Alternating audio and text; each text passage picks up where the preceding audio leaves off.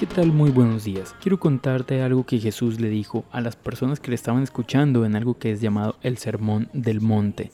Esto está en el libro de Mateo capítulo 7, versículo 24 en adelante. Jesús dice, el que escucha estas palabras que yo digo y las pone en práctica es como un hombre que fue a edificar una casa o a levantar un edificio y lo hizo sobre una roca. Luego vino la tempestad, la tormenta con mucha agua y con vientos muy fuertes pero la casa se mantuvo en pie, no se cayó.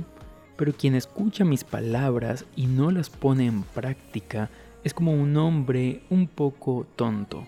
Hizo su casa sobre la arena, y esta casa no resistió cuando vino la tormenta, así que ese hombre quedó en la ruina. Y ahora quiero decirte que durante todo lo que llevamos de este año he estado pidiéndole a Dios cada día una palabra que me hable primero a mí para poder grabarla y que sea de bendición para otras personas. Pero durante estos últimos 40 días me he comprometido con que esa palabra sea una palabra de ánimo y de aliento. Y así creo que ha sido. Pero estoy motivado, creo que Dios me ha llevado y de hecho Dios me habló a través de mi esposa a hablar qué estamos haciendo con nuestra relación con Dios. Escuchar el devocional es bueno, es chévere, se lo recomiendo y gracias a cada persona que lo comparte pero más importante que escuchar lo que yo digo aquí, ponerlo en práctica. Y también el libro de Santiago en el capítulo 1, en el versículo 22, dice lo siguiente. No solo escuchen la palabra de Dios, tienen que ponerla en práctica. De lo contrario, solamente se engañan a ustedes mismos. Y quiero decir que sé que este devocional es escuchado por muchas personas que no asisten a la iglesia y quiero aclarar que este tema de hoy es tanto para las personas que asisten a una iglesia sin interesar la denominación o para las personas que no lo hacen.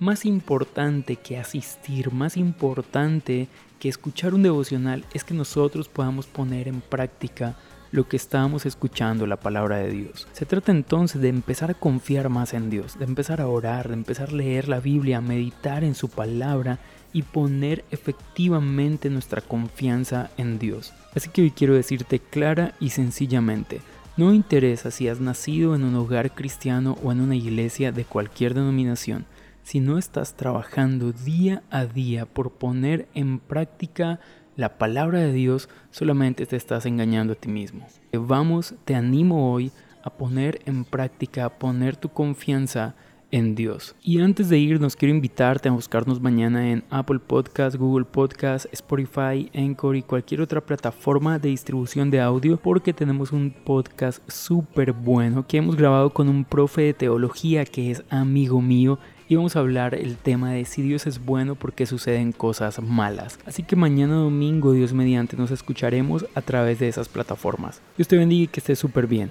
Chao pues.